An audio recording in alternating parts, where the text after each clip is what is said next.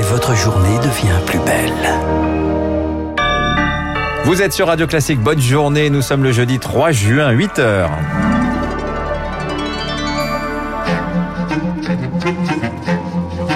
– 6h30, 9h, la matinale de Radio Classique avec Dimitri Pavlenko. Dans quelques minutes, Philippe Juvin sera dans ce studio, le chef des urgences de l'hôpital européen Georges Pompidou. On le fera réagir à ce qui est l'actualité de ce matin, à savoir une soirée entière sans pouvoir joindre le SAMU, les pompiers ou encore la police. Euh, la faute à une panne massive chez Orange. Le réseau est heureusement rétabli ce matin, mais pas partout, vous l'entendrez. La vaccination, elle, va s'ouvrir aux 12-18 ans. Ce sera à partir du 15 juin sur la base du volontariat avec l'accord des parents. Ils recevront du Pfizer. Enfin, elle vit sous protection policière depuis plus d'un an. La jeune Mila face à cyberharceleurs cet après-midi. Ce sera devant le tribunal de Paris. Radio classique. Lucille Bréau, les numéros d'urgence, toujours sous surveillance ce matin. SAMU, pompiers, police, une panne massive chez Orange a fortement perturbé leur accès hier soir entre 18h et minuit aux quatre coins du pays. L'opérateur annonce ce matin que le réseau est rétabli, Augustin Lefebvre, mais ce n'est pas le cas partout. Il y a encore des perturbations marginales et aléatoires selon Orange. C'est le cas dans le Var ou dans le Morbihan par exemple.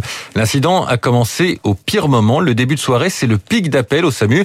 Il a fallu réagir rapidement. François Braun, président du syndicat SAMU Urgence de France. Les hôpitaux comme la PHP euh, ont mis des techniciens immédiatement, ont trouvé des petites astuces pour favoriser l'arrivée des appels. Euh, à Lille, dans le Nord, le SAMU qui avait sa plateforme de secours qui avait l'air de fonctionner mieux que les autres a pu héberger euh, la police, la gendarmerie, les pompiers tout le monde a pu euh, essayer de continuer à travailler dans les meilleures conditions. Des numéros alternatifs ont été mis en place. Ils sont toujours accessibles sur les sites des ministères de l'Intérieur et de la Santé, mais certains n'ont sans doute pas eu l'information à temps.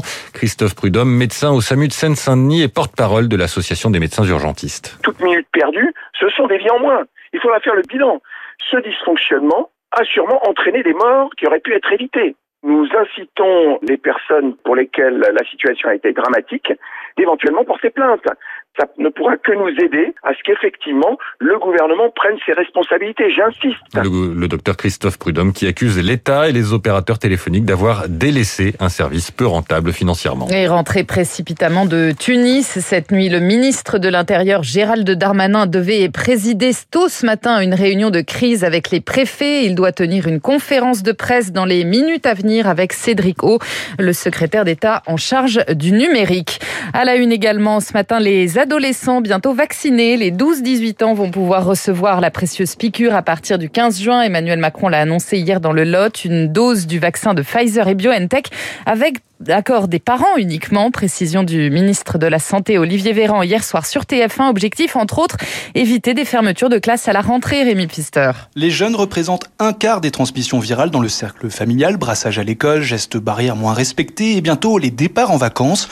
Vacciner en juin cette tranche d'âge, c'est s'assurer de maîtriser le taux d'incidence selon l'infectiologue Jérôme Larcher. Ils font partie de ceux qui sont en contact avec pas mal de leurs camarades, avec leurs parents, avec leurs grands-parents. Donc même s'ils n'ont pas des formes graves, ils restent quand même pendant un certain nombre de jours euh, infectants. L'efficacité vaccinale à l'échelle populationnelle n'a de sens que si une majorité de la population est vaccinée et euh, l'élément euh, supplémentaire, c'est qu'on sait qu'il y a également des formes prolongées de Covid qu'on peut appeler Covid long également chez des enfants. Avec l'ouverture du vaccin aux 12-18 ans, le but c'est d'atteindre l'immunité collective cet automne et empêcher une possible quatrième vague, d'autant que les jeunes représentent un réservoir idéal pour les variants. Leur charge virale et l'absence de symptômes permettent au virus de muter, explique la virologue Christine Rousio. Ces variants vont infecter les non-vaccinés. C'est vraiment le risque parce qu'on sait maintenant euh, à quel point euh, ce virus est capable d'échapper aux pressions immunitaires et, euh, et de sélectionner des variants par ces questions d'immunité collective insuffisante. 6 millions de jeunes ont déjà été vaccinés aux États-Unis et au Canada avec très peu d'effets secondaires apportés et sans aucune gravité. L'Allemagne, elle, va débuter sa campagne chez les jeunes la semaine prochaine. Et les vacances d'été approchent. Vous vous interrogez peut-être sur la planification de votre deuxième dose. Elle pourra être décalée entre 6 et 8 semaines après la première dans le même centre. Autre annonce du ministre de la Santé hier soir. Objectif, ne pas baisser la cadence en juin. Emmanuel Macron se félicite par ailleurs qu'un adulte sur deux ait reçu au moins une dose à ce jour. Il conseille aussi aux Français de réserver réservés dans l'Hexagone cet été pour soutenir le tourisme. Le chef de l'État nous incite aussi à la prudence. Notamment dans le sud-ouest où le virus progresse, des signaux d'alerte ont été détectés en Nouvelle-Aquitaine et en Occitanie. Pour l'épidémiologiste Dominique Costagliola, la vigilance reste de mise. Dans ces régions-là, il y avait des variants anglais qui avaient acquis une mutation, y compris des qui sont plus transmissibles. Tant que ça circule, ben, ça peut repartir. C'était bien le sens, je pense, par exemple, du message du Conseil scientifique qui disait que pendant plusieurs semaines encore, on allait être dans un équilibre fragile. C'est juste euh, qu'il faut pas abandonner les mesures barrières individuelles. Bon, j'ai pas vu une seule terrasse où on respectait euh, la distance, euh, l'espacement des tables et c'est plus là où il y a un risque. Hein. Trop tôt alors pour se passer du masque. Cela se fera de façon différenciée suivant les territoires, précise aussi le chef de l'État. Dans les Bouches-du-Rhône, on peut le ranger à la plage, dans les parcs, les jardins et les espaces naturels depuis hier. Emmanuel Macron qui reste dans le Lot aujourd'hui. Au menu, un déjeuner avec des habitants à Martel, puis direction Cahors cet après-midi pour rencontrer des élus. Plus d'un Français sur deux, 51% favorable à la dépénalisation du cannabis.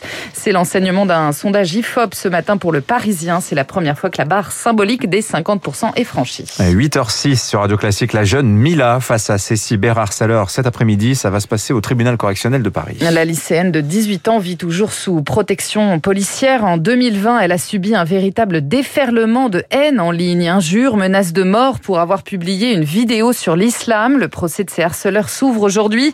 13 personnes âgées de 18 à 30 ans comparaissent. Une affaire qui a mis en lumière la question du harcèlement en ligne. Selon l'association e-enfance, il toucherait 15% des ados. Un phénomène en hausse, Eric Kioch. Le cyberharcèlement ou la haine depuis son canapé. Avec l'essor des réseaux sociaux et le relatif anonymat qu'ils permettent, injures et menaces sont à portée de poche. Derrière l'écran, une instantanéité de la violence. Yasmine Buono de l'association Net Respect. Un propos, une photo, une vidéo peut enclencher rapidement un phénomène de harcèlement. La réponse avec le numérique est difficilement graduée. Sur la toile, ce harcèlement prend souvent la forme d'un lynchage public, un effet de meute comme dans l'affaire Mila, des milliers de messages de haine par des centaines d'internautes. Justine Atlan, responsable du numéro d'assistance Net Écoute. Je compare ça souvent à la lapidation. Chacun a peut-être jeté une seule pierre, mais chacun savait qu'il participait à un phénomène où tout le monde lançait une pierre en même temps contre une même victime. Les auteurs risquent jusqu'à deux ans de prison et 30 000 euros d'amende. La loi est là, mais la parole des victimes est rare. Seuls 4% portent plainte. Pour lever l'omerta, il faut que tous les acteurs prennent conscience du phénomène. Pour Stéphanie Devancet du syndicat SE UNSA. Il faut que l'école, les parents aillent sur les réseaux sociaux au lieu de juste leur dire c'est dangereux, ne faisons pas semblant qu'ils y vont pas, allons-y avec eux et accompagnons-les. Aujourd'hui, le cyberharcèlement mobilise 3300 agents de l'État, dont une quarantaine de gendarmes.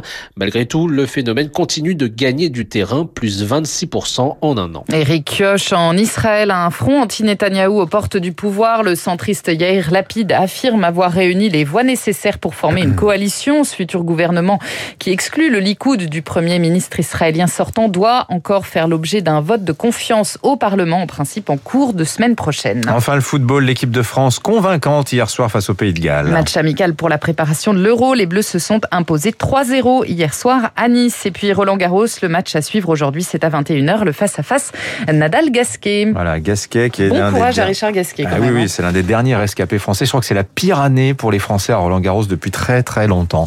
Merci Lucille Bréau. Dans un instant, l'édito politique de Guillaume Tabar. Il y aura un référendum en Nouvelle-Calédonie et d'ici la fin de l'année. Pourquoi c'est important? On va en parler avec euh, notre éditorialiste du Figaro et puis notre invité ce matin, Philippe Juvin, le chef des urgences de l'hôpital européen Georges Pompidou. Comment ça se passe à l'hôpital, à la PHP avec cette panne du 15 Il nous dira ça.